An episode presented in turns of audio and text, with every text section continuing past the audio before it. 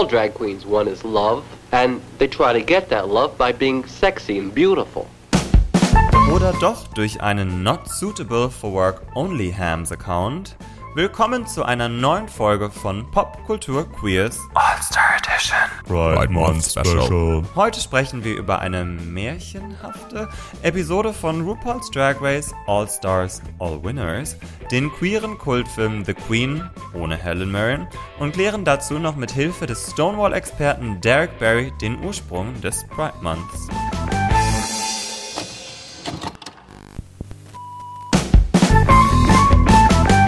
Popkultur. Mit Lars. und Julian. Happy Pride Month an alle unsere ZuhörerInnen und natürlich auch meinen Podcast-Partner Lars.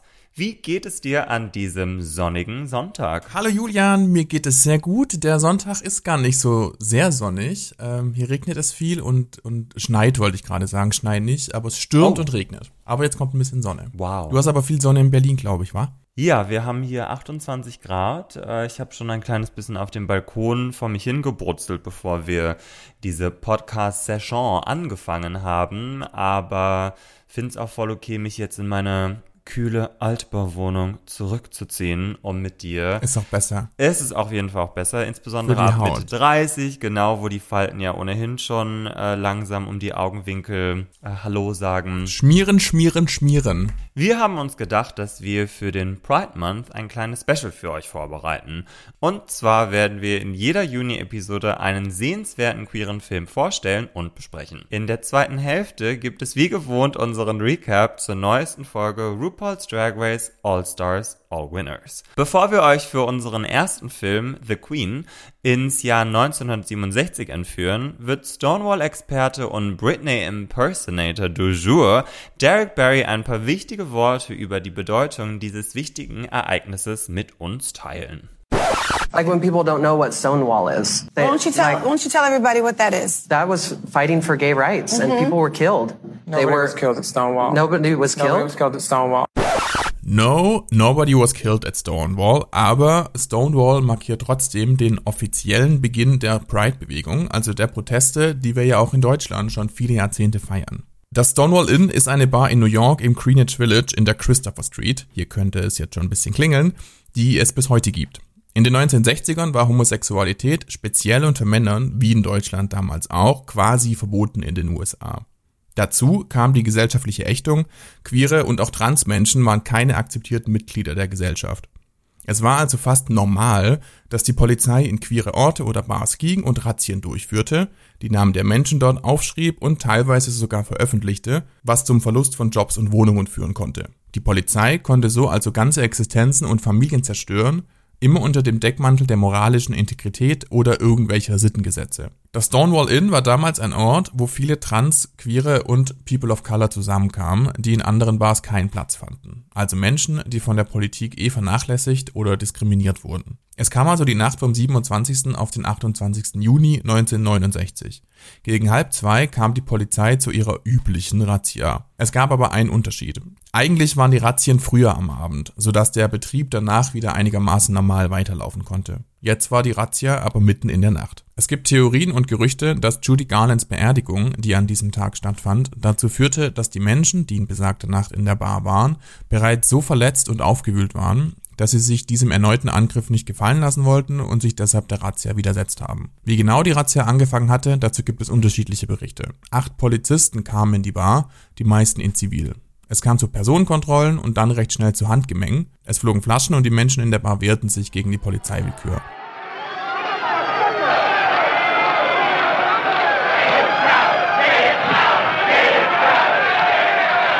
They decided, you know, we've had enough of this kind of thing. We're going to fight back.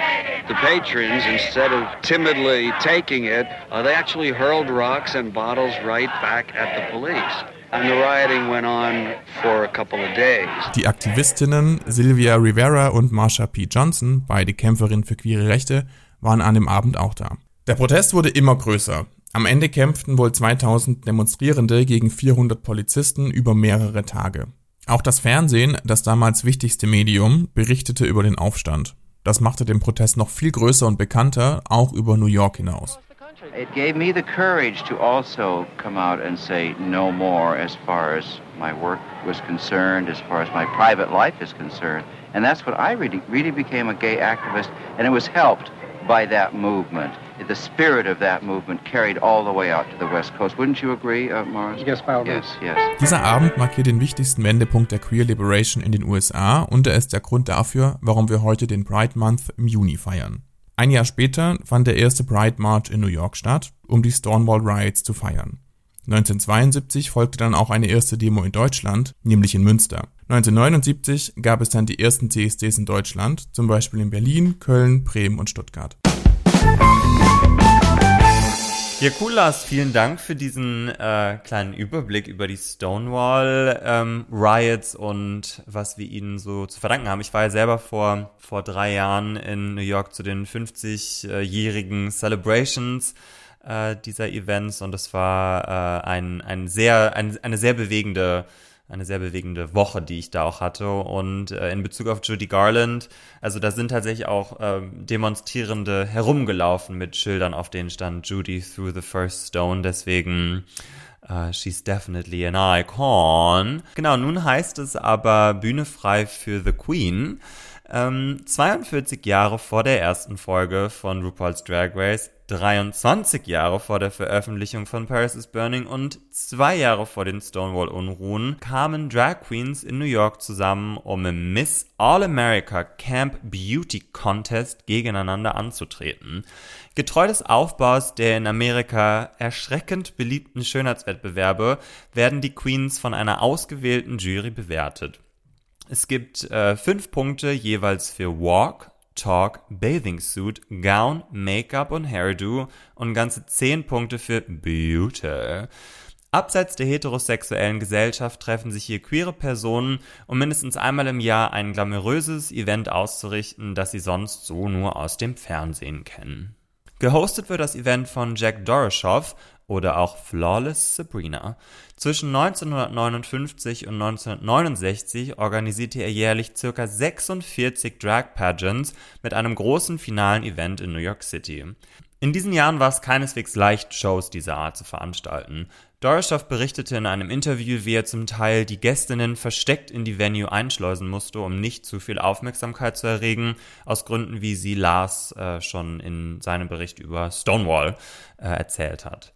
Bevor die Queens auf der Bühne zu Rivalinnen werden, kommen sie auf ihren Zimmern zusammen und tauschen sich über Themen aus, wie beispielsweise Queerness im Militär oder den Unterschied zwischen Drag und Trans. Well, I was just talking to him and I said, why haven't you been drafted? And he said, well, I have been. And I said, well, did you tell them that you were homosexual? He said, no, they told me. Oh my lord! What, what They do did, they, they do, they, uh, they take him to, when you're hiring, and when you interview him, and he asked me, he says, well, why are you homosexual? And then, uh, he asked me about boys and so forth. I said, you know, I like boys. And so he said, next.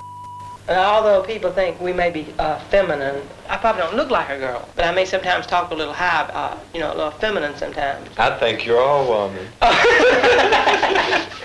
But my, really and truly, would you like to be a real girl if you could have that sex change? If you had the money, or you could get it done free? I have enough money to go through the sex change, and I live only 30 miles from John Hopkins. But it's the last thing I would want. I know that I'm a drag queen, have been a drag queen for a long time, and been gay for a long time. But I certainly do not want to become a girl, even if I could have a baby. Am bekanntesten ist der Film vermutlich für den legendären Monolog von Crystal LaBeija am Ende des Films, die nach der Verkündung ihres vierten Platzes die Bühne verlässt. Sie war wütend, da sie als Person of Color in den Drag Queen Pageants benachteiligt wurde. Gewinnerinnen waren in der Regel weiße Queens und Crystal LaBeija hatte dies ziemlich satt. She is not beautiful, has no qualifications, and she's body she less. deserved? Where's Miss Sabrina? Because I'll sue the bitch. Did you sign I will release? sue. No, I didn't sign any release. And if she releases any bitch on me, I will sue the fool. She won't make money off of my name, darling. She can make it off of Harlow and all the rest of the fools that will flock to her, but not Crystal, darling. Anybody but her. You can take all the pictures you want of me, but I better not see them on the street because it's over. Um, get a picture with me and Harlow and see which is more beautiful, darling. Monique told me not to come. That's why Monique is not here in dress because she's one of the... Monique, darling. Monique was not here as a friend of yours. She's a friend of mine, darling. Monique, would you tell her why you didn't come? Because she knew it's Victor Holler. She said, Crystal, darling, don't go. right, because you're not going to get it. And that's why all the true beauties didn't come. It's in bad taste and you're showing your colors and stuff. I am, I am doing it bad, but I got an, I have a right to show my color, darling. I am beautiful, and I know I'm beautiful. Don't tell her about she's showing no color. Taking the wrong way, shit. She looked bad, and no way of what you say can do about it. Look at Harlow's outfit. That is crazy. Don't bother her. Don't bother her. Har- It's not Harlow's fault. It's not her fault. Miss see, I, I don't say she's not beautiful, but she wasn't looking beautiful tonight. She doesn't equal me. Look at her makeup. It's terrible. Ein paar Jahre nach der Veröffentlichung von The Queen wurde Crystal von der Drag Queen Lottie gefragt, ob sie mit ihr einen Ball ausrichten würde. Crystal bestand darauf, im Zentrum dieses Balls zu stehen, worauf Lottie ziemlich gerne einging. Sie schlug ihr tatsächlich sogar vor, das House of LaBeija zu gründen, dem sie selber dann auch beitrat. Crystal and Lottie LaBeija presents the first annual House of LaBeija Ball at Up the Downstairs Case on West 115th Street and 5th Avenue in Harlem, New York, hieß die Veranstaltung, die Anfang der 70er ausgerichtet wurde und als Beginn des House Systems und der Ballroom-Kultur gilt, was Crystal LaBeija zu der Wegbereiterin dieser Community macht. Zum 50-jährigen Jubiläum der Stonewall-Unruhen wurde The Queen im Jahr 2019 von Kino Lorba restauriert und in ausgewählten Kinos neu aufgeführt. In unseren Shownotes findet ihr einen Link zum Film auf YouTube. Die Qualität ist in Ordnung. Wenn ihr daher die Möglichkeit habt, den irgendwo anders in besserer Qualität zu machen, der Film ist es definitiv wert. Aber wir motivieren euch auf jeden Fall herzlich dazu, diesen Film euch anzuschauen. Lars, du hast den Film ja jetzt, glaube ich, wenn, äh, wenn ich mich recht erinnere, zum ersten Mal gesehen. Ähm, wie hat er dir gefallen? Ähm, mir hat der sehr gut gefallen und was ich darin am bemerkenswertesten fand eigentlich war, wie, ich meine, der ist von 1968 und ähm, der, er ist wahnsinnig langsam erzählt, finde ich. Es gibt überhaupt keine Effekte, es gibt keine Erzählerperson, die noch ähm, drüber spricht oder Dinge einordnet oder ähnliches. Es wird nichts und niemand vorgeführt, sondern man ist tatsächlich einfach als Beobachter dabei bei dieser bei diesem Pattern und bei den Vorbereitungen dazu. Das fand ich schon recht bemerkenswert, zumal wenn man jetzt guckt, dass der irgendwie 1968 ist, ist schon wahnsinnig lange her. Er hatte noch nicht, finde ich, die, das Selbstbewusstsein, was dann in Paris is Burning hatte, 20 Jahre später. Da trat man schon deutlich selbstbewusster auf. Das war jetzt noch alles recht zurückhaltend, fand ich, dadurch aber auch sehr zeitlos und, ähm, und, und ich war noch nie bei einem Pageant oder Track Pageant, aber vermutlich finden die heute ja noch in ähnlicher Form genauso statt. Ähm, also da wird viel, sich nicht so viel verändert haben. Ähm, ich fand schön, dass sie sich wie die, die, wie die Teilnehmenden zusammen rumhängen und in diesen Hotels rumhängen und da so sie sein können, was ja, in, wir haben jetzt ja schon drüber gesprochen, in der Welt draußen nicht so richtig möglich war, ähm, sondern das musste alles in irgendeiner Form im Verdeckten oder in Hotels oder in Räumen stattfinden. Das fand ich wahnsinnig schön zu sehen und da so teil oder da so reinschauen zu können. Und ich glaube auch, dass er so schon einer der ersten medialen Aufmerksamkeiten dann auch war für eben diese queeren Themen und ähm, ohne dass das jetzt ist, dass man da, ohne dass das in diskriminierender Form aufbereitet wurde, sondern einfach, halt, dass man in ein, auf einigermaßen neutrale Art und Weise. Das fand ich sehr schön und auch berührend, dass, dass das so war. Ich, ich, ich, ja, saß gerne mit den Boys im Hotel und hab denen zugeguckt bei den Vorbereitungen. Wie geht's dir? Du hast ihn, glaube ich, schon ein paar Mal gesehen, ne? Ja, genau. Ich bin, äh, meine ich, durch ähm, eine Recherche während meiner, während meines Studiums der Kultur und Medien auf den Film gestoßen. Ähm, Finde es tatsächlich auch sehr schade, dass ähm, der Film eher unbekannt ist in, mhm. in unserer Community. Also auf dem auf dem Cover von dem von dem Filmplakat steht ja auch drauf, also auf dem neuen Filmplakat Before RuPaul's Drag Race and Paris is Burning was the Queen. Und ich finde, es trifft es schon auf jeden Fall auch sehr gut. Ähm, ja, also Bezug auf so die, die Langsamkeit des Filmes, also er hat was von einem Home-Video, das, äh, also ich finde, es hat nicht so das Gefühl, oder man hat nicht das Gefühl, dass der Film dafür gemacht wurde, tatsächlich auch von einem größeren Publikum geschaut zu werden, sondern eher für so eine eigene Archivierung dieses, dieses Ereignisses da im Jahr 1967. Aber das mag ich sehr gerne, weil er dadurch auch eine, eine sehr, also eine sehr intime, intime Atmosphäre hat. Also die, diese Momente, die, die du auch schon angesprochen hast, wo sie auf den Hotelzimmern zusammensitzen und sich einfach darüber austauschen, wie es ist, in den 60ern ein schwuler Mann zu sein. Also der Film äh, hat eine sehr zeitdokumentarische Wirkung auch und ähm, daher mag ich ihn tatsächlich sehr gerne und Genau, also ich finde äh, ihn auf jeden Fall sehr, sehr empfehlenswert äh, und natürlich der, der Monolog von Crystal LaBeija, den wir euch schon vorgespielt haben, ist einfach legendary, ähm, wurde von, äh, also Aja hat, hat ja auch Crystal LaBeija im Snatch Game in ihrer All-Star-Season äh, performt und Frank Ocean hat tatsächlich auch einen kleinen Ausschnitt aus diesem, aus diesem Monolog in einem seiner Songs gesampelt, den wir natürlich auch verlinken werden.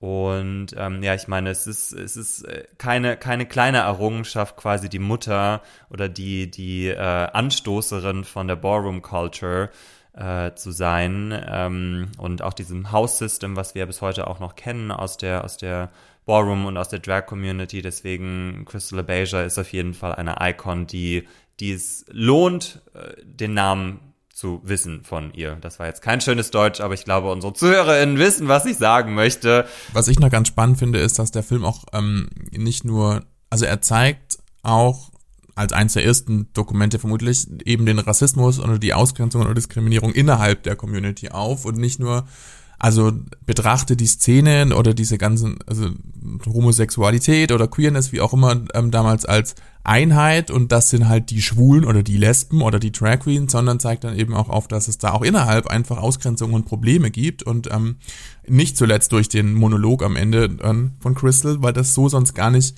so rausgekommen wäre, ne? als sie dann von der Bühne läuft und, und sich dem widersetzt und das quasi bricht, das war ja nicht geplant. Es ist eine Doku, es ist kein Spielfilm sondern das war echt. Und wie sie dann am Ende dann noch ausrastet und man sieht, nicht ausrastet, aber sich in Rage redet und ähm, ähm, man sieht ja auch an der Art, wie es gefilmt ist, dass das jetzt nicht geplant war. Da kommen dann immer mehr Kameras dazu und es ist so ein, klein, so ein bisschen Getümmel draußen.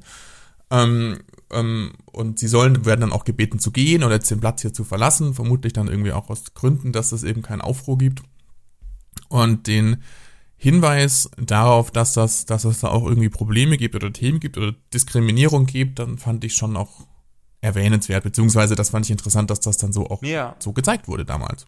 Also gegebenenfalls in dieser Zeit noch nicht ähm, zugunsten von von Crystal LaBeija. Ähm, nee, nee, nee. Also ich äh, weiß tatsächlich ja. nicht genau, wie, wie das damals rezipiert wurde, auch von, von weißen Zuschauenden, äh, dass sich da eine, eine Drag Queen of Color ähm, zu Recht darüber beschwert, dass sie benachteiligt wird in diesen sehr in diesem sehr weiß privilegierten, ähm, in diesem sehr weiß privilegierten Umfeld. Aber zumindest heute im Hier und Jetzt äh, ist, äh, ist, die, ist die Reception des Ganzen natürlich wesentlich reflektierter. Alle, die noch nicht gesehen haben, so wie ich bis vor kurzem, should watch it, do it. Jetzt nehmen der Lars und ich kurz äh, einen Schluck aus unseren Getränken Und dann werden wir euch in eine kleine Märchenlandschaft entführen, glaube ich. Stay tuned.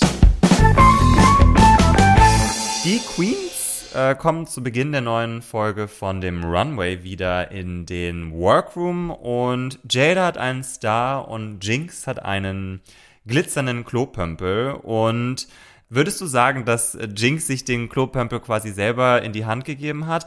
Weil ähm, sie hat ja in der letzten Folge auf der Bühne gesagt, dass äh, Schneidern ihre einzige ähm, Weakness sei und Jada sagte zu Beginn, ähm, dass sie sich kurz ein bisschen unsicher war, wem sie den geben soll. Und dann hat Jinx aber gesagt, it's my only weakness. Und das habe sie dazu motiviert, tatsächlich dann Jinx den Klopömpel zu geben. Ist es Jinx eigene Schuld gewesen? Was meinst du? Ja, also sie hat auf jeden Fall so ein bisschen den Weg dafür geebnet, ne? Mhm. dass man sie da dann doch nochmal ähm, auf, auf dem Schirm hatte. Ich glaube schon, dass das auch Jadas Entscheidung beeinflusst hat, ja. Schon blöd eigentlich auch von Jinx dann, ne? weil ich dachte dann auch so, oh, Girl. ähm, nichtsdestotrotz weiß sie jetzt auch äh, über das Geheimnis des Plungers Bescheid, ähm, was natürlich diejenigen, die noch nicht geblockt wurde, nach wie vor, glaube ich, ein kleines bisschen nervös macht.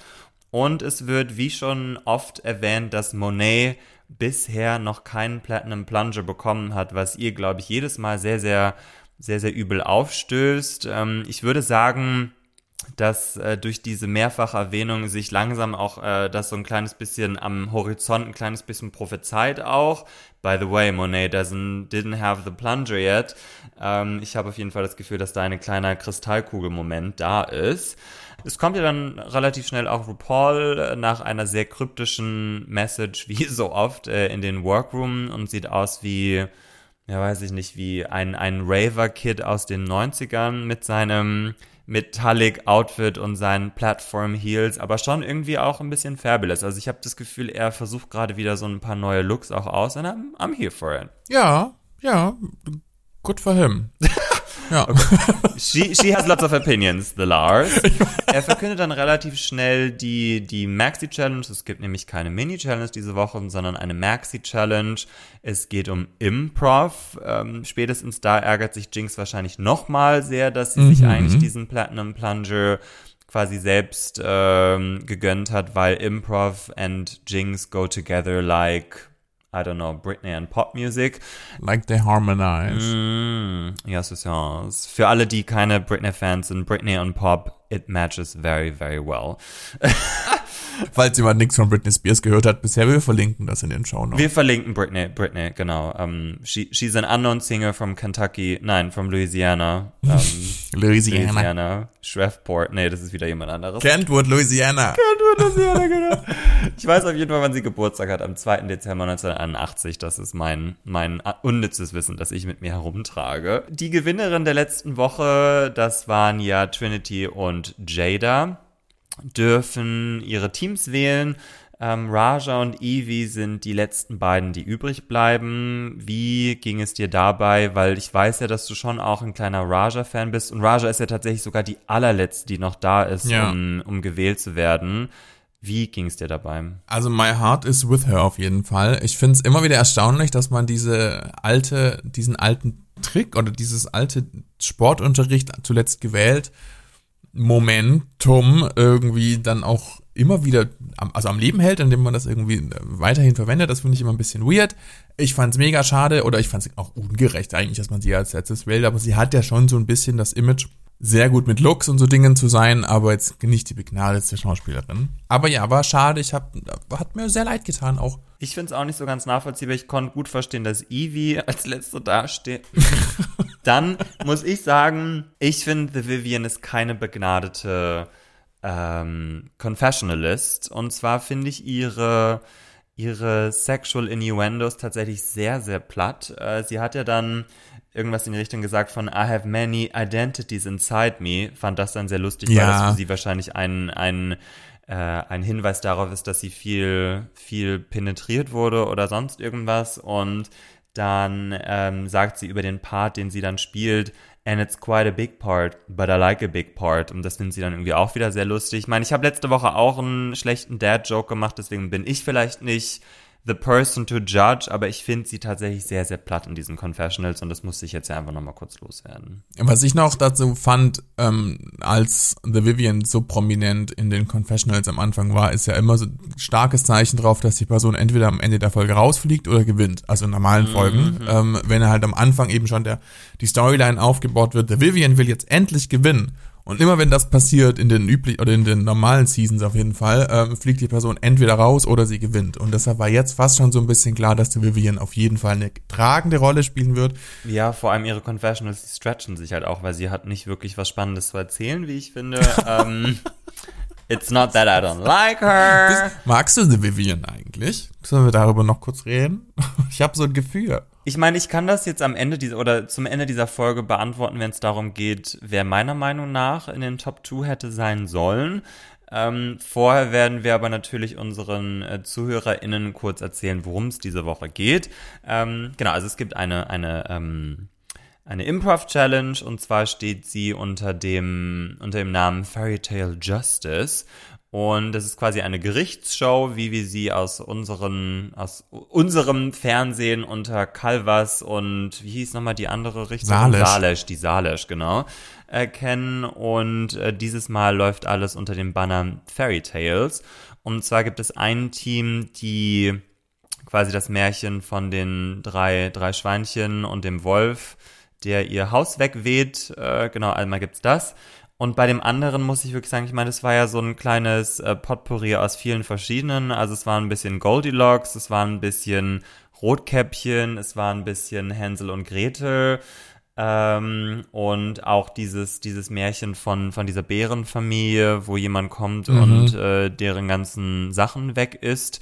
Ähm, deswegen konnte ich da tatsächlich das nicht so richtig, nicht so richtig verorten. Aber in der ersten Gruppe war, war Jada, äh, waren Jinx und Evie und Monet. Und das war das, äh, die drei Schweinchen und ein, und ein Wolf. Wie hat dir diese Gruppe gefallen? Das hat mir eigentlich gut gefallen. Ich meine, es war eine starke Gruppe, es ist Jinx dabei. Ähm, das war irgendwie klar, dass das vermutlich unterhaltsam und gut wird. Es ging auch sehr gut los, fand ich, als Jinx zur Tür reinkommt und die Tür nicht zugeht, beziehungsweise die Tür immer wieder, die Tür immer wieder aufgeht. Performance Art. Also she looked fabulous auf jeden Fall. The snout was spot on. Ja, das haben So sexy. andere Menschen nicht so gut hinbekommen, wenn man da Monet. jetzt an Monets richtig. Bei Monet hatte man so ein bisschen das Gefühl, sie hatte kurz vor ihrem Entrance noch, ach scheiße, ich habe die Nase vergessen Ja. und die noch kurz so an die Brille rangeklebt. Das war super weird.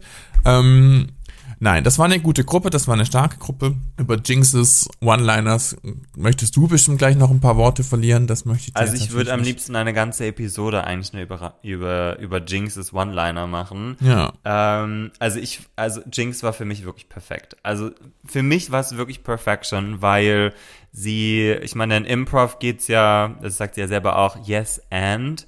Und ich finde, das hat sie so gut gemacht. Sie ist bestimmt mit ein paar Sachen reingekommen, die sie auf jeden Fall sagen wollte, aber ich finde, sie hat auf alles gut reagiert und ähm, also jetzt so die Fragen von Michelle Visage können sie ja, denke ich mal, nicht antizipieren oder irgendwie auch andere, äh, zum Beispiel es gibt ja auch noch die Szene mit RuPaul äh, Mhm.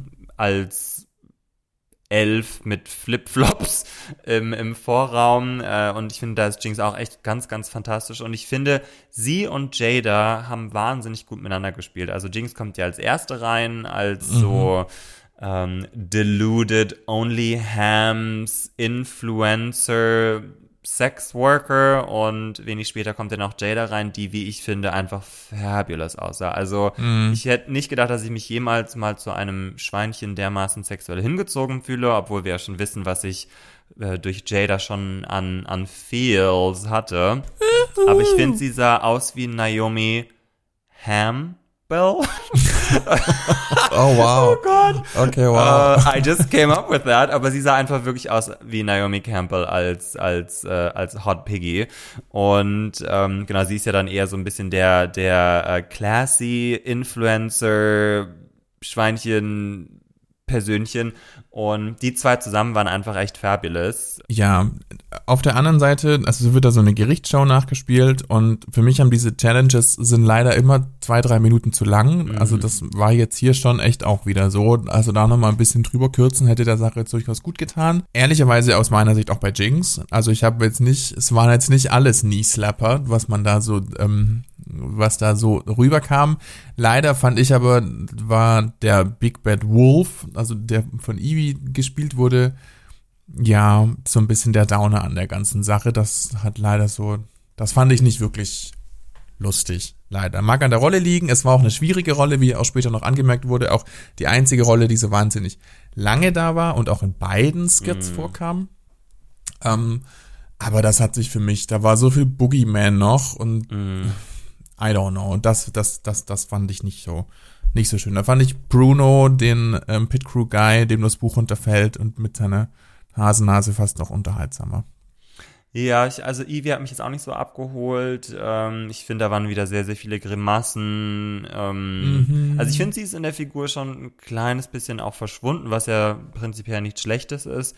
Aber für mich war es auch eine Mischung aus Ivy und dem Boogeyman, den sie gemacht hat. Aber für mich war in der Gruppe tatsächlich eigentlich am schwä schwächsten Monet. Ja. Und ähm, also sie kommt ja dann als letzte rein, die äh, sich quasi zunächst gegen ihre zwei anderen Piggy-Schwestern stellt, weil sie eine Affäre oder eine Beziehung mit mit dem Big Bad Wolf führt. Und ich, also bei ihr musste ich kein einziges Mal auch nur schmunzeln. Ja. Ähm, ich finde auch, dass ihr, ihr Stern, der ja in der ersten Folge relativ ähm, hell geschienen hat, langsam so ein kleines bisschen verpufft. Verglüht. Verglüht, vielen Dank. Äh, nach der ersten Folge hat sie für mich nicht mehr delivered. Für mich verschwindet sie langsam irgendwie auch echt so ein kleines bisschen im, im, im Hintergrund. Und das wurde diese, diese Woche nur weiter, weiter manifestiert. Diese, dieser Eindruck, dass sie da jetzt irgendwie doch nicht so krass äh, durch, durchbricht. Das war nicht, nicht besonders stark. Das stimmt. Ich meine, sie ist es auch nicht die Improv-Comedy oder Schauspielerin-Queen, glaube ich, richtig? Ich finde eigentlich ja schon irgendwie. Also, weil sie ist. Also über ihren persönlichen Charme halt, aber jetzt nicht so richtig aus, aus schauspielerischem Handwerk. Ich glaube, dasselbe habe ich über Jada gesagt und ich fand sie tatsächlich stark. Also sie hat Das stimmt. Sie hat es gut geschafft. Äh, also Jinx bringt sie ja ein paar Mal zum Lachen und ich finde es. Ja. Also sie hatte das Glück, dass es zu ihrer zu ihrer Rolle ganz gut gepasst hat, weil sie ja auch so ein bisschen so ein leicht, weiß ich nicht, dümmlich oberflächliches Instagram Ja, ja. Girl spielt und da passt das dann ganz gut, wenn man äh, irgendwie die ganze Zeit vor sich hin kichert. Aber also ich hätte nicht gedacht, dass Monet in einer Improv-Challenge dermaßen weit hinter, hinter einer Jada zurückbleibt. Aber für mich waren Jada und Jinx auf jeden Fall mit Abstand äh, die Standouts. Tatsächlich in der gesamten, also aus allen Teams, aber insbesondere aus dem ersten. Ich fand aber doch trotzdem der beste Gag war am Ende dann der, der am wenigsten geskriptet oder geplant oder Mit dem Ohr. sonst was war mit dem Ohr und wie sie dann vor dem Raum stehen und RuPaul interviewt und dann fällt Jinx das Ohr runter und ähm, sagt dann, du musst jetzt irgendwie lauter sprechen, ich höre dann noch die Hälfte oder irgendwie sowas. Das war der der beste Gag an der ganzen Geschichte So für gut. mich. Und da hat Ru Ja. RuPaul auch richtig, richtig lange Ja. lassen. Und das zeigt dann natürlich auch ihr Können in dem Fall. Da hätte man jetzt durchaus, wie schon gesagt, drei Minuten vorher wegschneiden können und, und, und dafür das am Ende nochmal vielleicht ein bisschen länger oder breiter oder keine Ahnung. Ich weiß es nicht. Ich fand's aber, ja, geht stärker, auch so Improv-Sachen. Ich hatte schon mehr Spaß damit, als jetzt in diesem Setting. Also mir ging es so dann, ähm, als dann die zweite Gruppe kam, mit Raja, Trinity, The Vivian und Shay. Yes! Ähm, dass, wie gesagt, so dieses Märchen Kuddelmuddel ist. Also da, ähm, also das musste ich mir tatsächlich zweimal hintereinander anschauen, weil ich beim ersten Mal weggedriftet bin und irgendwas anderes nebenher gemacht habe und dann dachte so, huh, ich schaue ja eigentlich gerade Drag Race, vielleicht sollte ich mich da noch mal ein bisschen mehr drauf konzentrieren. Fand ich persönlich sehr, sehr schwach. Wie ging es dir damit? Nee, das fand ich nicht. Ich fand Shay sehr schwach. Ähm, die Mama-Bär-Geschichte, das war zu buchstäblich. Ne? Ähm, Speaking of stars that start to shine less, also Shay ist auch auf einem absteigenden Ast, habe ich das Gefühl. And this is no Shay bias, aber sie hat seit ein paar Wochen echt nicht mehr delivered. Ja, so gut kommt sie nicht weg bei uns hier, Emma. Deshalb versuche ich das durch nervöses We Kichern you, etwas Shay. aufzuweichen. Ja. Nein, alles gut. Ähm, die, das, nee, das war die Mama Bear Geschichte, hat mir tatsächlich nicht so gut gefallen. Ich fand The Vivian schon gut und lustig. Äh, mag auch an den ganzen Hänsel und Gretel und Helga Gags liegen. Ähm, ja, ich fand in der Gruppe waren doch die stärksten. Achtung, Raja und Trinity. Ich hatte wirklich am meisten Spaß mit Trinity, weil Trinitys einfach fuck egal war. Die kam rein, die hatte, die hatte schon einen Vorteil dadurch, dass sie es gleich anhatte wie Michelle, Michelle Visage. Das war, der Gag war natürlich super, der Entrance war super und die hatte einfach nochmal Leslie Jordan neu aufgelegt aus dem Snatch Game, ähm, nur in anderem Outfit, aber hat quasi die gleiche Stimme und die gleichen, die gleiche Art zu reden oder so ähm, verwendet und das war super. Mit der, mit, mit Trinity hatte ich tatsächlich echt am meisten Spaß. Von daher war, wenn man so will, die zweite Gruppe stärker für mich. Mit Raja hatte ich auch Wirklich? Spaß. Da hätte ein bisschen mehr noch kommen können. Ja, doch, die war gut. Da war nur, da fehlte noch so ein, auch am Ende, als sie am Ende der zweiten Runde dann auch mit RuPaul draußen stehen und ähm, ich glaube, Raja sagt dann sogar noch, ähm, darf ich noch was sagen? Und ich dachte schon, ja, ja, sag was Lustiges. Und dann sagt sie, ich grüße alle und meine Mutter. Das war ein bisschen lustig, dass sie 100 Jahre alt ist und ihre Mutter grüßt, aber es ist nicht lustig genug, um... Es ist sogar gar nicht lustig, Lars. es ist nicht nur So. so ein bisschen lustig, es ist gar nicht lustig. Doch, ach Mann. Don't know. Das einzige Mal, dass sie mich So. zum, äh, zum Schmunzeln gebracht hat, ist, als sie lachen musste, weil Ja. Vivian irgendwas Ja, das quote unquote Lustiges gesagt hat. Also ich meine, Fandst klar, du The Vivian, oder fandst du die so schlecht, die zweite Gruppe? Ich fand sie im Gesamten, also ich meine, vielleicht hatten sie auch das Pech, dass sie äh, die schwächere Geschichte hatten. Ähm, also für mich war, wie gesagt, einfach so die, die, das Märchen, das sie da versucht haben zu verkaufen, nicht so stark wie das erste. Es war, äh, mir hat der rote Faden ein kleines bisschen gefehlt. Ja, ja. The Mama Bear, Shay hat einfach am Anfang die Rede zu lange über Ja, ihr ja. Porridge, das gegessen wurde. Das hat mich total, ähm, also es hat mich nicht, hat mich nicht abgeholt und ähm, für mich ging, ging der Sketch los, als Trinity reinkam und Ja. hat tatsächlich so ein kleines bisschen Feuer gemacht hat. Sie war ja auch in, in Staffel 9 sehr gut als Mother Mary Coons. Da Mhm. hat sie mir auf jeden Fall alles gegeben, was ich da gebraucht habe, aber sie kam für mich ein bisschen zu spät. Ähm, ich meine, klar. Vivian äh, wechselt viel in ihren, in ihren äh, Dialekten und in ihren, äh, in ihren Charakteren, aber rundum, also ich, ich kann mich an kaum was erinnern aus dieser, aus diesem, aus diesem Sketch. Wohingegen aus dem ersten erinnere ich mich gefühlt an alles, was Jinx gesagt hat, an ein paar Sachen, die Jada gesagt hat und ähm, ja, weiß ich nicht. Ich hatte auch das Gefühl, dass Michelle ein kleines bisschen mehr Spaß hatte da. I don't know. Nein, das, das fand ich nicht. Ich fand die, die Sache, dass ähm, Michelle beziehungsweise der Ach stimmt, Michelle und Trinity zusammen, ja, nee, es war eigentlich. Die waren super. Mehr interagiert, ja. Genau, und auch, dass ähm, Goldilocks das Leb die Lebkuchen-Porch gegessen Ja, hat. Ich genau. will jetzt keinen Quatsch reden und ähm, irgendwie so und, und ähm, sie dann irgendwie sagte, so you're, ne, irgendjemand fragt, so you're both swingers und sie sagen, ja, we were until you ate it, so, weil sie die Swing auch mitgegessen Das ist schon lustig. Mhm. Ja, ich. und auch Trinity, als sie sagt, ähm, I, I don't know, I don't have any lesbian who can repair it, irgendwie, sowas I know a few. Ja, stimmt, ja, ja, Ja. but they're not available. I can hit you up. Ja. Ähm, nee, das fand ich schon, schon witzig, auf jeden Fall. Ja, es gab tatsächlich aber wirklich viele verpasste Chancen. Ähm, Ich hatte das zum Beispiel auch bei der, ich glaube, es hieß The World's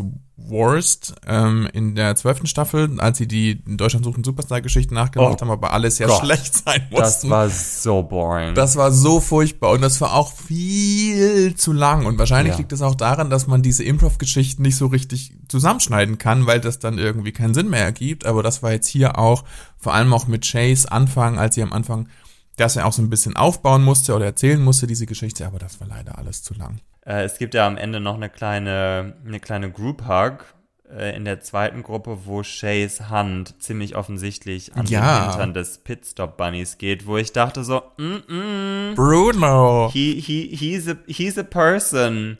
He's a person too. Ja. Not the worst, not the best. Schade. Schade, schade. Runway Day. Runway Day, Runway Day. Es ist zu Gast Jeffrey Boy Chapman, den Mhm. wir ja schon ein paar Mal gesehen haben bei Drag Race. Ich meine, jetzt ist es sein drittes Mal, dass er im regulären Drag Race ist. War ja auch äh, Juror in der ersten Staffel Canadas Drag Race. Ähm, da hat er ja so ein kleines bisschen Shitstorm abbekommen, ist nach der ersten Staffel ausgestiegen, wurde von vielen Leuten sehr als sehr rude wahrgenommen, musste sich da ja auch auf mehrerer Ebene äh, rechtfertigen für seine Kritiken, hat gesagt, es wurde, oder dieser Villain-Edit wurde ihm auch ein kleines bisschen Mhm. aufgedrückt, was ihn nicht so, nicht so glücklich gestimmt hat. Ich fand ihn tatsächlich in Canada's Drag Race auch nicht sonderlich sympathisch. Ich war immer ein großer Fan von ihm, weil er natürlich undeniably bourgeois ist. Aber genau, wir hatten ja auch schon kurz angedeutet, dass es vielleicht ein kleiner Redemption-Moment ist, dass er Mhm. jetzt wieder im regulären Drag Race ist. Ähm, ich habe erst ein bisschen mit den Augen gerollt, als ich gesehen habe, dass er wieder da ist, aber fand seine, seine Kritiken an sich irgendwie auch ganz positiv. Der, das Motto ist ja Spikes on the Runway. Jada kommt so ein bisschen als Grace Jones meets who, who does she meet? Ich glaube Grace Jones meets Grace Jones. Wie hat dir ihr Look gefallen? Sah ein bisschen aus wie das, was sie sich letzte Woche selbst geschustert hat, finde ich. Ja, war gut. Ich fand den okay.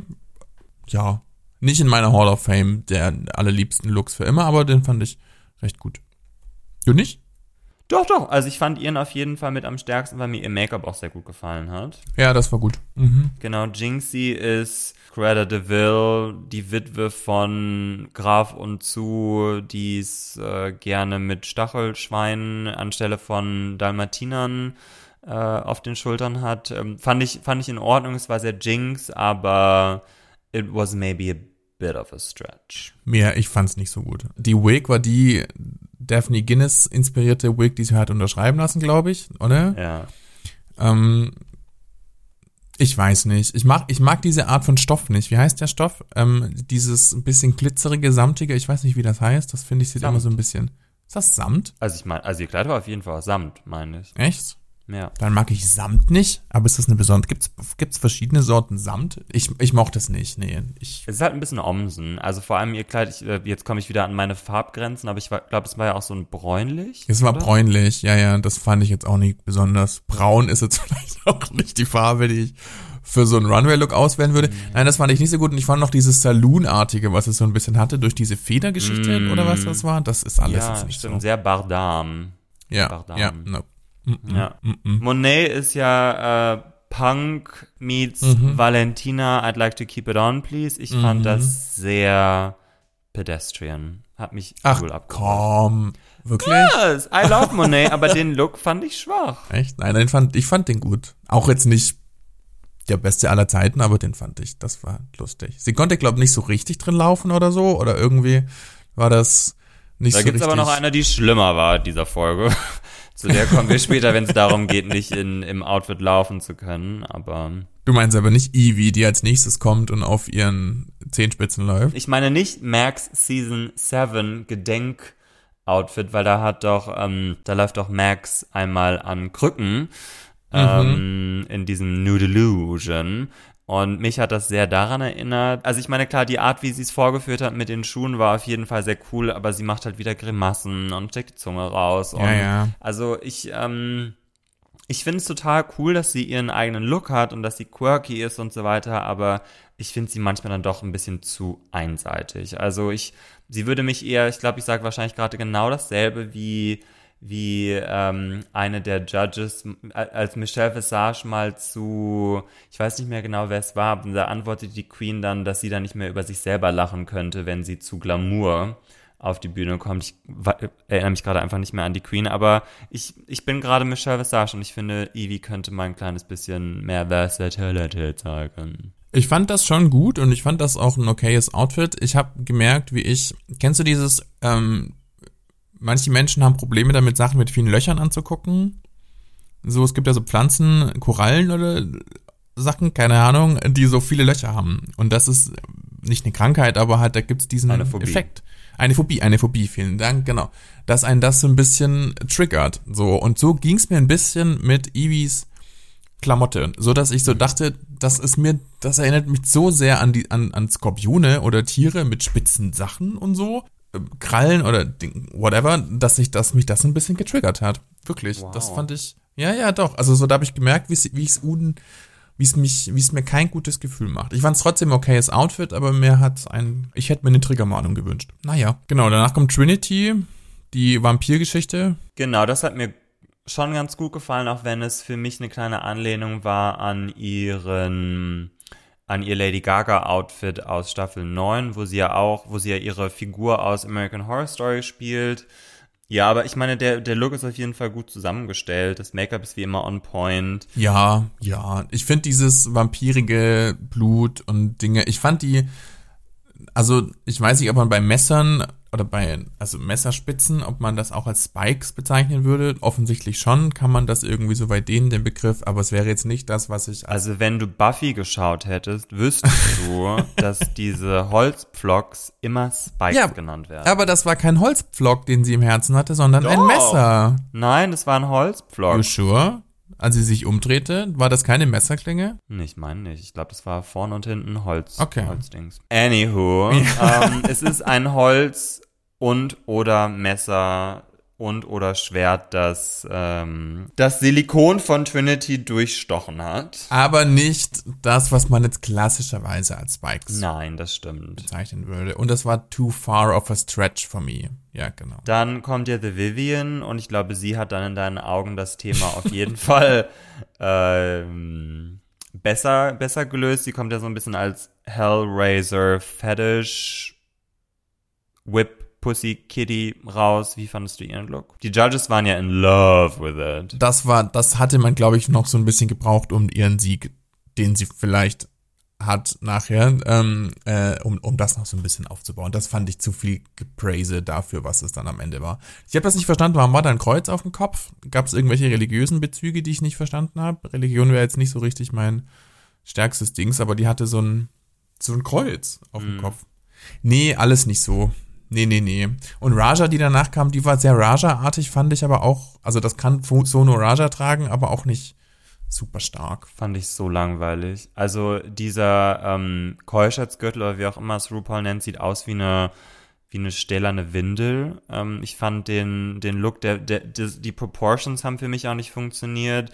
Sie hatte einen super langen Oberkörper, die Beine sahen super kurz aus. Ähm, ich meine, so Neck up sah sie auf jeden Fall toll aus, aber der Look mit, also es hat für mich auch nicht zusammengepasst, dieser wehende Vorhang, dann diese metallerne, dieser metallerner Schlibbi dazu, fand ich, fand ich nicht stark und ähm, Shay fand ich, also war für mich wirklich mit Abstand der schlechteste Look. Also sie konnte zum einen nicht drin laufen, äh, die Spikes Waren nicht da. so aus Plastik und so ein bisschen hinten auf der, auf der Schleppe vom Kleid befestigt. Ähm, und ich meine, sie hat das ja als so Fashion Glamour Choice verkauft, dass sie in diesem Kleid nicht laufen kann, aber Girl. Nein, das fand ich auch recht schwach. Shay hatte sich ja beschwert auf Twitter, dass sie wohl ein anderes Briefing bekommen hat für die, ähm, für die letzte Woche, für die B. Arthur, Cardi B. Arthur Geschichte Before After Runway. Dass, dass man ihr wohl sagte, dass sie keine Characters, also copyrighted Characters oder echte Menschen nehmen darf, um das zu verbinden. Deshalb hatte sie wohl die Gold Tooth Fairy, die dann halt, genau. Deshalb sah das wohl auch so aus, wie es aussah. Und sie war dann wohl auch etwas verwundert, als sie die Looks der anderen Queens gesehen hat. Aber die Flügel hatten nichts damit zu tun, dass, dass das Briefing nicht gut war, weil sie sah trotzdem aus wie eine zerfledderte Fledermaus. Das stimmt. Das, die Qualität der Flügel kann man jetzt schlecht auf das Briefing legen. Aber vielleicht auf die Tatsache, dass sie weniger Zeit hatte dann. I don't know. Es, da gab es wohl irgendwie Theater. Ähm, andere Queens haben dann andere Dinge dazu gesagt. Lässt sich alles auf YouTube nachschauen, ähm, was da so besprochen wurde auf Twitter. Jedenfalls ähm, fand ich das jetzt bei dem Look auch irgendwie seltsam, dass das dann die Spikes waren. Meinst du, sie hat da auch ein falsches Briefing bekommen? Ich weiß es nicht, aber wenn man so an die ersten Looks denkt in dieser Staffel, das sah alles wahnsinnig gut aus Mhm. und dann jetzt der Look hier. Oder war der Koffer voll? Die Koffer? Ich dachte, die haben ja kein Kofferlimit. Ich weiß nicht, aber irgendwie, ja. Nee, war, war nicht so gut für mich auch. War schwach. Oder Shay ist einfach nicht so perfekt, wie sie es in der ersten Folge versucht Ja. haben, uns zu verkaufen. Weil wir haben ja in der ersten, bei der ersten Folge schon gesagt, so, uh, das Mhm. fühlt sich jetzt hier sehr nach Winner-Winner-Edit an. Entweder wollen sie den Zuschauenden suggerieren, so, she's not that amazing, oder sie wollen ihr nochmal eine kleine, ähm, einen kleinen Winner-Edit so zum Ende hin, dass sie es dann doch nochmal nach oben schafft. Also weil bei Drag Race lieben sie ja auch, auch The Journey of the Underdog, was dann aber jetzt mittlerweile sowieso nicht mehr auf Shay, Shay zutreffen würde. Da lege ich alle Hoffnung für Raja rein. Jinx, Jinx, Jinx, all the way.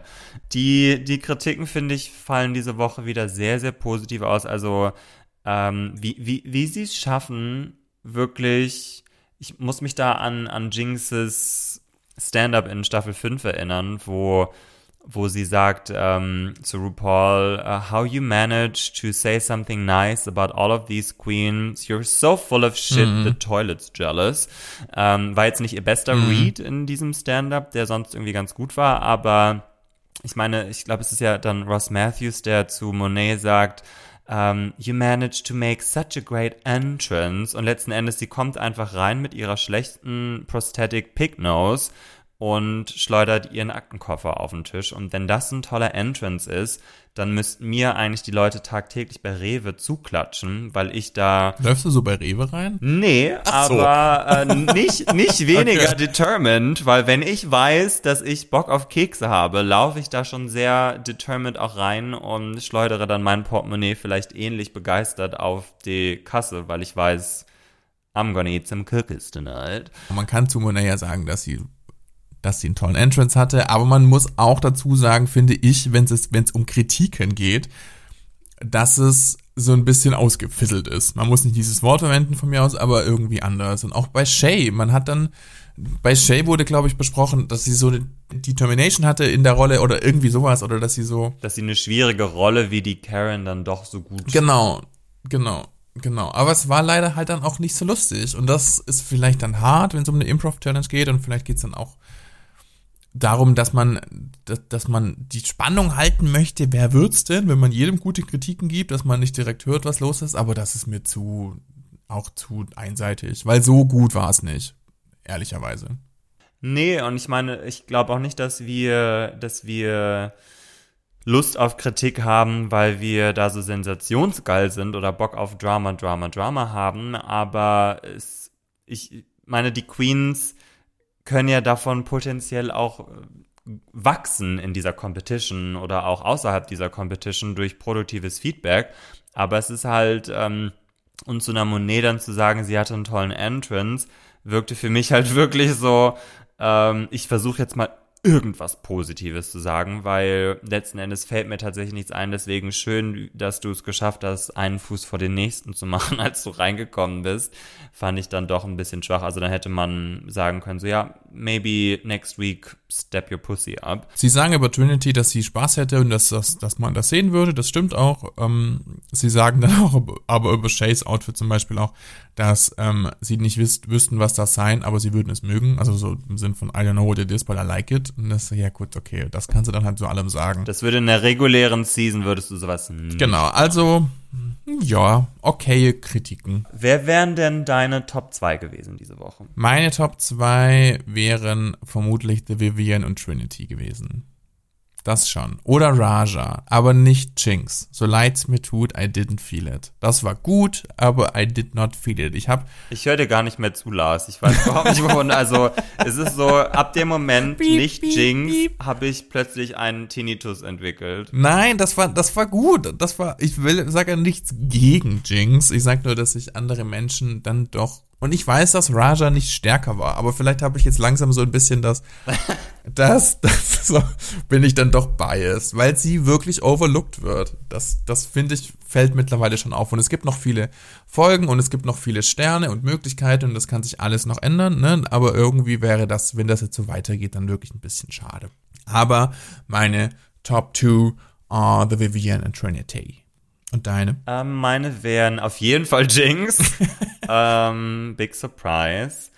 Und die Nummer zwei wäre entweder Jada oder Trinity. Was? Ich fand sie wirklich gut. Also ich war sehr überrascht. Ich fand, sie hatte einen tollen Look. Ich finde, sie hat ähm, sie haben einfach auch tollen, tollen Volley gehabt miteinander, Jinx und Jada. Also auch so diese Szene, wo sie dann von, von äh, miteinander Selfies machen und so weiter. Also ich finde, die hatten einfach eine sehr, sehr gute Chemistry. Das fand ich weird. Ich fand's total lustig. Na gut. Nein, also ich fand das schon unterhaltsam. Okay, okay. So, die eigentlichen Top 2 sind letzten Endes dann Jinx und The Vivian. Also hat es jeweils eine von uns beiden, von unseren beiden Top 2 dann doch äh, auch in die eigentlichen Top 2 geschafft. Mhm. Sie lip-sinken zu Whitney Houstons Love Will Save the Day in The Remix. Und also hier muss ich schon auch sagen, dass Jinx definitiv nicht delivered hat. Okay. Och, jetzt habe ich gerade schon gedacht. ich, Jinx was robbed. Nein, also Jinx, ähm, und da muss ich auch sagen, ich hatte einen kurzen, weil letzten Endes wir wissen ja, dass die vier mit den meisten Legendary Legend Stars am Ende einen, einen RuPaul, nee, einen Lip Sync Lollapalooza mhm. machen.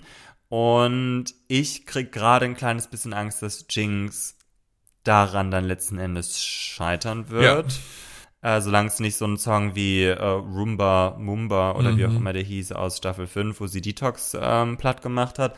Aber genau, ich finde, The Vivian gewinnt auf jeden Fall verdient. Die 10.000 Doulas und The Right to Plunge a Bit. Und wie es am Anfang vielleicht schon fast prophezeit wurde, gibt sie diesen Plunger nach einem kleinen Zeug an Jada, doch an Monet. Und Monet is not pleased. She is not. She is not pleased. Und ich glaube, sie sieht auch den Spaß darin nicht so ganz. Also ich wollte gerade sagen, sie ist auch nicht so richtig entspannt damit, dass sie not pleased ist. Also man merkt so ein bisschen das Nein. Durchkommen. Oh oh oh, da hat aber jemand sich auch als anderes vorgenommen. Irgendwie, ja, fehlte so ein bisschen der. Ja, sie wirkte unentspannt für mich. Auf mich. Ja, and she's not funny about it. Also zum Beispiel Trinity war, glaube ich, auch abgefuckt, aber sie hat es dann trotzdem irgendwie immer wieder die Kurve geschafft und darüber einen Witz zu machen. Ich finde, Shay war total entspannt, also wirkte total entspannt. Und auch Jinx, hatte ich das Gefühl, konnte auch äh, the Humor in it sehen. Aber Monet, ich glaube, also Monet ist, glaube ich, auch so eine ganz nachtragende kleine Zicke. Aber sie sagt ja auch diese Paddy Bitch from Brooklyn oder sowas, oder? Das sind doch die Worte. Ja, genau. Aber ich, vielleicht gibt's dann Anfang nächster Episode dann doch ein kleines bisschen, einen kleinen Tiff dann im Workroom, wenn sich The Vivian dann rechtfertigen muss. Und es wird ja für nächste Woche auch ein neuer Twist äh, leicht angedeutet. Da bin ich sehr gespannt, was. Wieso? Echt? In der Vorschau wurde was von einem Twist erzählt. Ach so.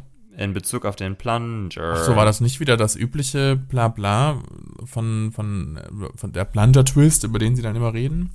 Aber ich weiß es nicht. Also ich fand, es hat sich ein bisschen anders angehört. Ich habe eine wichtige, essentielle, alles bedeutende Frage an dich, Lars. Bitte. Wie stehst du dazu, dass Evie und Raja die einzigen sind, die noch keinen Star haben? Findest du, das ist gerechtfertigt? Ich find's weird, weil ich es nicht gedacht hätte. Evie wurde ja immer so für ihre Looks im Vorfeld in den ganzen Promo-Geschichten gelobt. Mhm. Und die sind auch. What looks? Nein, die sind ja, ja, die sind ja auch okay, aber jetzt nicht so super strong, wie ich das dachte. Und bei Raja, das wundert mich schon sehr dass die noch da steht, wo sie steht. Und wie gesagt, das könnte jetzt ein bisschen der Deal sein, dass sie jetzt halt erst in der zweiten Hälfte, ich meine, das war jetzt Folge 4, es gibt vermutlich 10, 12, irgendwie so, also wir sind noch nicht mal bei der Hälfte. Sie hat alle Möglichkeiten noch, das irgendwie aufzuholen und es gibt bestimmt irgendwann noch die Möglichkeit, dass es heute zwei Sterne gibt oder whatever, irgendwelche solche Dinge werden bestimmt noch kommen. Aber ja, das finde ich ein bisschen schade und wird ja auch nicht gerecht so richtig. Also sie hat jetzt auch nicht, man, das ist jetzt auch nicht nur Production, ne? Sie war jetzt auch noch, also sie war schon oft sehr gut, aber sie war jetzt auch noch, also es waren auch andere immer sehr gut. Es ist jetzt nicht so, dass man, dass sie robbed, gerobbt wurde jedes Mal, aber irgendwie ist schade. Ich ja. finde ja, dass sie letzte Woche robbed war bei dem Ball. Ja. Ja. Da hatten, hattest du sie auf der 1, ich hatte sie auf der 2, glaube ich. Und in unserer Gesamtwertung kam sie auch auf Platz 2 rein. Ähm, und ja, im Snatch Game, finde ich, hätte sie auch anstelle von Trinity wahrscheinlich den zweiten Platz belegen können. Also an Jinx kam da meines Erachtens nach niemand dran vorbei. Vielleicht war sie bisher noch nicht so richtig amazing. Ähm, ich meine, letzten Endes hat jetzt pro Folge immer eine andere Queen auch gewonnen. Ähm, Trinity und Jinx sind die einzigen, die theoretisch zwei Legendary Legend Stars haben hätten können, äh, wenn sie nicht geblockt wären. Das heißt, sie äh, könnte man jetzt vielleicht so ein bisschen als Frontrunner auch sehen, weil sie dadurch ähm, eine, eine etwas größere Versatility vielleicht an den Tag gelegt haben als die anderen. Aber sie, ich, ich würde sie halt gerne mal lipsinken sehen. Das fände ich jetzt irgendwie mal, wäre jetzt mal angebracht. Sie hat ja noch, durfte noch nicht mal lipsinken. Na, ihr straight up Lip Sync for Your Life gegen Carmen. Hm. Ja, vor 15 Jahren. Also it, it's, it's been a decade uh, more than, aber Naja. alles in allem eine Solala-Folge. Ja, ich meine, ähm, Jeffrey Boyd Chapman besucht die Queens dann auch in Antakt, äh, wo es dann auch wieder nur ein Love-Fest gibt. Das äh, hat mich jetzt tatsächlich wenig berührt. Mhm. Good for them. War doch nett. Jawohl, dann gibt es natürlich wie immer zum Ende unserer Episode noch unseren Popkultur-Queers-Tipp-Moment slash Tipp. Und da würde ich doch jetzt gleich mal den Lars fragen, was er für uns heute mitgebracht hat. Mein Popkultur-Queers-Moment diese Woche ist ein Instagram-Kanal beziehungsweise ein Content-Creator, wie die jungen Menschen dazu sagen, nämlich Matt Bernstein ähm, auf Instagram. Den kennen ganz viele ganz bestimmt schon, weil sein Content oft rumgereicht wird und viel geteilt wird. Wenn nicht, dann bitte jetzt mal reingucken. Ähm, er ist Content Creator auf Instagram und sehr politisch dort tatsächlich. Er schafft es immer wieder auf ein paar Slides, ähm, die er postet, die gesellschaftlichen oder rechtlichen Probleme auch oft in Bezug auf queere Belange in Amerika aufzuzeigen oder die Probleme, die viele Amerikaner oder Politiker dort mit queeren Menschen oder mit queeren Themen haben. Eben, das zeigt er sehr gut auf in paar Slides immer. Und man hat nicht das Gefühl, dass viele Zeigefinger erheben werden, erhoben werden und dass es sehr polemisch oder, oder angepisst rüberkommt, sondern immer in irgendeiner Form Augenzwinkern, auch wenn das immer sehr große Themen sind und sehr viele Themen sind. Jetzt ging es natürlich um den Pride Month und, ähm, und die Kommerzialisierung vieler Firmen oder dieses Themas, ähm, vor allem in Amerika auch von großen Brands, die jetzt überall ihre, ihre, wieder ihre Rainbow Flags im Logo haben und so weiter und so fort.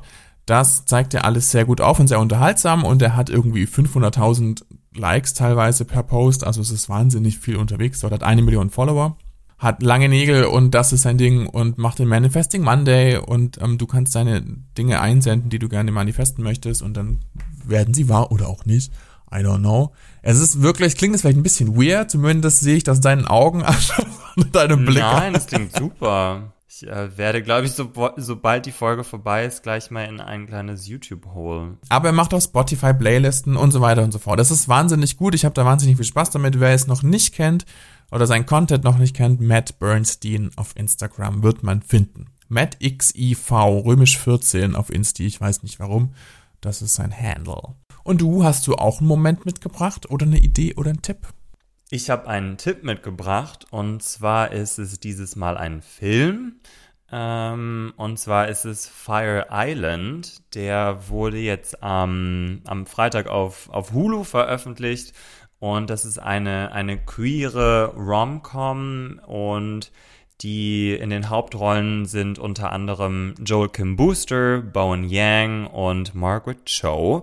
Und da geht es um eine Gruppe an äh, an fünf äh, queeren Männern, die wie jedes Jahr zu ihrer etwas älteren Freundin Margaret Cho, also sie ist nicht wirklich Margaret Cho, aber sie wird von Margaret Cho gespielt, nach Fire Island fahren, um dort quasi äh, eine, eine Woche an Gay Queer Fun zu haben.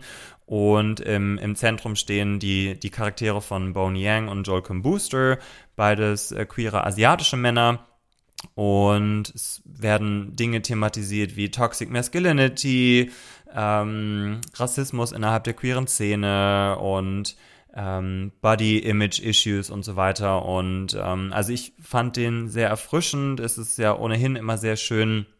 Also ich schaue prinzipiell sehr gerne queere Filme und mhm. äh, auch einfach mal so eine Rom-Com zu sehen, wo tatsächlich auch alle Figuren queer sind. Ich finde, das sieht man einfach nicht sonderlich häufig. Und er ist auf der einen Seite sehr sehr, ähm, also schon sehr in diesem Rom-Com-Genre auch, auch verorten. Auf der anderen Seite ähm, gibt es schon sehr viel Social Commentary auch in Bezug auf die, auf die queere Community. Und ähm, ich fand den, fand den daher sehr, sehr, sehr gut, sehr erfrischend, auch wenn, ja, Romcoms sind ja, erfinden das Rad ja in der Regel auch nicht neu. Wäre es jetzt eine heterosexuelle Geschichte gewesen, hätte ich wahrscheinlich gedacht, so, hm, ja, geht so, aber dadurch, dass es einfach ähm, sehr auch um Repräsentation natürlich geht, fand ich den Film sehr, sehr wichtig. Und abgesehen davon habe ich ja vor ein paar Wochen schon die Band Muna gepitcht und die haben für den Film ein Cover von Britney Spears' Sometimes eingesungen. Der ist einfach grandios und alleine wegen dieses Covers ist der Film schon sehr sehenswert, aber auch darüber hinaus würde ich den äh, unseren ZuhörerInnen sehr gerne empfehlen. Fire Island. Das war's für unsere heutige Pride Month Special Supersize Episode. Ähm, wir werden nächste Woche natürlich dann auch wieder einen Film vorstellen und besprechen. Da wird es dann Paris is Burning sein. Äh, sind wir natürlich auch schon sehr excited ob dieser Besprechung und wünschen euch ansonsten schon mal einen guten Start oder einen guten weiteren Start in diesem Pride Month. Fühlt euch auf jeden Fall herzlich dazu eingeladen, uns auf Instagram zu folgen. Da findet ihr uns unter popkulturqueers, alles in einem Wort. Und äh, da, wo ihr eure Podcasts hört, dürft ihr natürlich gerne auch Reviews oder Bewertungen für uns abgeben. Wir freuen uns auf jeden Fall über, über alles, was in diese Richtung kommt. Und man kann uns jetzt auch E-Mails schreiben, wenn man das denn möchte. Nämlich haben wir fantastische neue E-Mail-Adressen, nämlich furchtbar naheliegend julian at popkulturqueers.de oder lars at popkulturqueers.de. Wer uns separat Liebesbriefe oder ähnliches schicken möchte, bitte. Oder, wobei, nee, keine Hassmails. Nee, die einfach nicht schreiben. Liebesbriefe. Liebesbriefe immer gerne. Das war's. Bis nächste Woche. Tschüssi. Popkultur Queers.